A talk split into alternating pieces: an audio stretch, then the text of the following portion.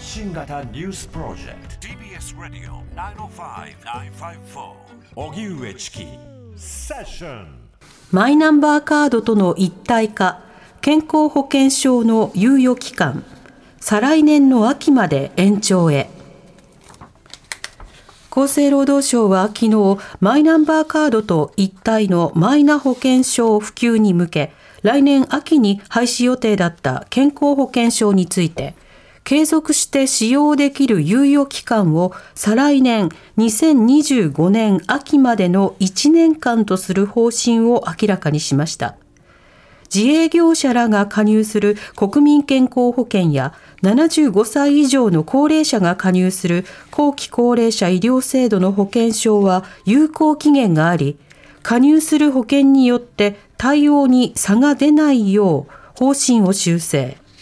公的医療保険の種類にかかわらず、現行の保険証が使えなくなる時期が事実上1年間延びることになります。さて、デイリーニュースセッション、ここには、えー、スタジオにジャーナリストの青木治さんに入ってもらいました。はい、こんにちは。よろしくお願いします。よろしくお願いいたします。一足早くありがとうございます。ありがとうございます。こちらこそ暑いですね。暑いですね。はい、もう汗だくですよ。なんと言ってもこの暑さ対策の空、まあニュースですけれども、はい、青木さんは今回気になるニュースいかがですか？この五輪もね、あのまあ札幌がどうなるのか、もともとそもそもね五輪っていうもののありようみたいなことことを考え直すべきじゃないかなとも思うんですけれども、はい、ちょっと今日あの話したいのはやっぱりマイナンバーカード、マイナ保険証ですかね。はい。かも喜劇ですよね、だってこれ、要するにまた1年間延ばすって言ってるわけでしょ、来年までって言ってたのを、もう1年延ばします、ね、そういうことですよね、だってそもそもだってこれ、もう迷走続きで、あれでしょ、その皆さんご存知の通り、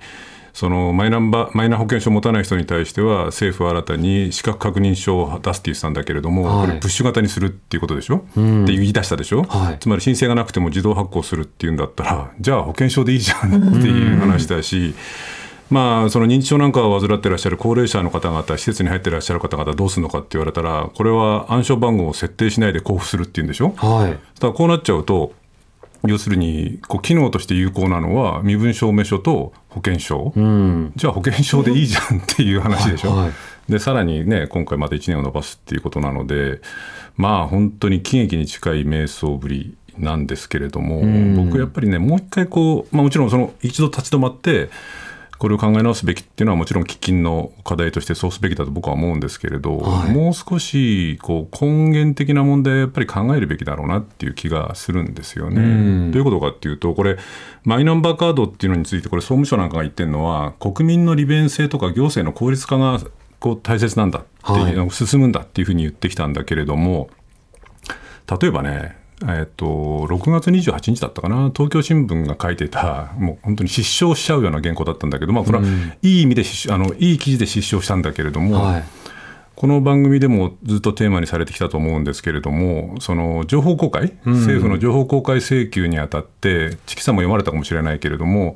その情報公開請求の手続きのオンライン化っていうのも、これ、政府はやるって言ってきたんだけれども、うん、今現在やってるのは、厚労省と国交省だけ。うんうんで主な政府の15府省庁のうちやってるのはその 2, 2省だけであとは全部紙での請求。しかもデジタル庁も紙で請求するというのが変わってないっていうことなんですよ。だからこれ見ると要するにその国民の利便性とか行政の効率化じゃなくて、はい、本当にそのこう利便性をこう謳歌するのは、まあ、要するに統治する側だっていうことなわけじゃないですか。で要するに我々のこう民の情報を串刺しにして縦覧できるっていうような装置を作る一方で、はい、民が政府に対する情報公開あるいは民が国家の情報を知る手段としての利便性っていうのは一向に進まないっていうことになるわけですよ。つまり、このマイナンバーカードとかマイナンバー制度っていうものの本質って要するに統治のための道具でしかなくて我々がこう統治機関であるとか国家であるとか政府っていうものをきちんと見通せるための役には今のところほとんど役に立たないっていうこの辺りをねもう一回我々その国家のありようっていうか社会のありよう政治のありようみたいなものを考えるときにこのマイナンバー制度から見えてくるこの矛盾みたいなものを、もう一度根源的に考え直すべきじゃないかなっていう気がしてるんですけど、ね、うん、私たちもね日常いろんなアプリ入れたりとか、あといろんななんだろう、まあ、会員カードとか作ったりとか、あれは便利だな、作ろうっていうことで、うん、まあ、自主的にその情報提供してでも、やっぱり利便性を獲得できるという納得感があって、やってるところがありますよね。うん、それがあのここまでちょっとあの、あの追いやっていくような仕方で、あのポイント上げます。一方で、もう少しで、えー、利便性どころか、あの公共医療に対してアクセスできませんっていう、あの、飴とムチで追いやろうとしていた向きというのがありましたよね。で、この間、あの、コロナ対策というのもあったので、また給付するときに困るからっていうのことを一つのマイナンバーカードの、ま根拠としている、マイナンバー制度の根拠としてるんですけど、政府がまた配ってくれることって本当にあるのかなとか、その根本的な疑わしさというのもありますよね。っていうのもあるし、でもその、要するに何かこう災害とか、まあ、感染症のパンデミックの時とかにこう給付金を配るっていうのに便利だっていうんであれば、当初の予定通り、税と社会保障と、そういう災害時の給付っていうところに限ればいいんだけれども、はい要するにどんどんどんどん広げていくわけでしょ？プラスアルファね。そう、保険証と紐付けるって言ったら当然病歴だったりとか投薬歴だったりとか一番知られたくないことをお上に預ける運転免許証と一体化するあるいはその大学の出席にまでそのマイナンバーカードを使うんだなんてことを言い出してくると、要するにお上がもうどんどんどんどん情報を串刺しにして我々の情報を吸い上げていく。で利便性もない。じゃあその本質って何なのかって言ったらやっぱりこう番号によって国民一人一人の情報を統治する。っていう発想しかない。で、それが利便性につながらないどころか、国家が民を統治するための道具としてしか使われない。で、逆に民の側が国家に対して情報をきちんと出してくださいね、公文書をちゃんと示してくださいね、残してくださいねっていうようなところでは、全然このデジタル化の恩恵が受けられないっていう、この本質的な問題ですよね。そうですね。ただ先ほどあの触れられた東京新聞の記事経由で、情報公開請求全然進んでないじゃないかと、制度設計されてないじゃないかっていうことなんですけど、これあの、すごいなんだろう、水際作戦のように感じてしまうんですよね。あの情報公開請求やったことある人はわかると思うんですけど、あの紙代は請求した側に要求されるんです。で、例えば、あの、1万枚とか、えー、黒塗りの1万枚がこう公開された場合、それに対して1枚あたりうん十円ということで、数十万円の金額がかかる。で、トナーも当然かかってるんだけど、無駄な極みですよ。ただし、そうしたようなもので負担が多いから、人々はその情報開示請求をやっぱり資金の限界として調整することになってたんですね。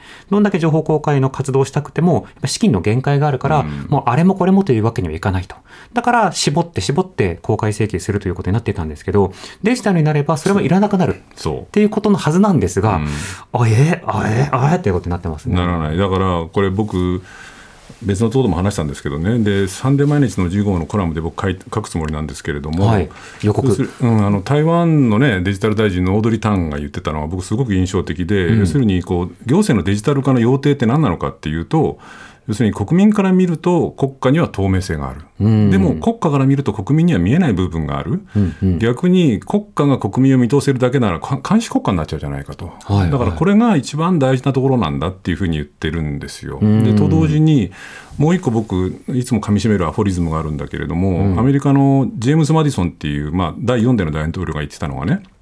人民が情報を持たずあるいは情報獲得の手段すら与えられていない人民の政府は喜劇あるいは悲劇への除幕のどちらかであると。要するに知識は常に無知を支配する。自分たち自身が当事者であろうと欲する国民は知識が与える力で自ら武装しなければならないって、うんうん、あのジェームス・マディソン言っていて、はい、まさにここですよ。つまりそのチキさんが今言ったみたいに情報公開なんかも含めて政府が透明になるようなデジタル化と同時にその国民、市民、民が利便性を享受できるようなデジタル化であるならば、うん、一定の信頼のもとに我々のプライバシー情報を預ける、委ねるってこともひょっとすればかあのありえるのかもしれないけれども、うん、そうじゃない。しかも利便性もないデジタル化なんてものをやった結果として起きるのはやっぱりあれですよね。あえて言うんだったらまあ、我々のこう今国で行われているのは喜劇あるいは悲劇の除幕でしかないっていうふうなことはもう一回本当にしみじみと考えるべきだなと思うんですけど、ね、そうですね、うん、なのでそれが制限付きの出発点だったものがどんどん開かれようとしている。その先にたどり着こうとしている国家イメージとかそれによって何の事故などが起きうるのかそのことも考えていくことが必要かなと思いますね。TBS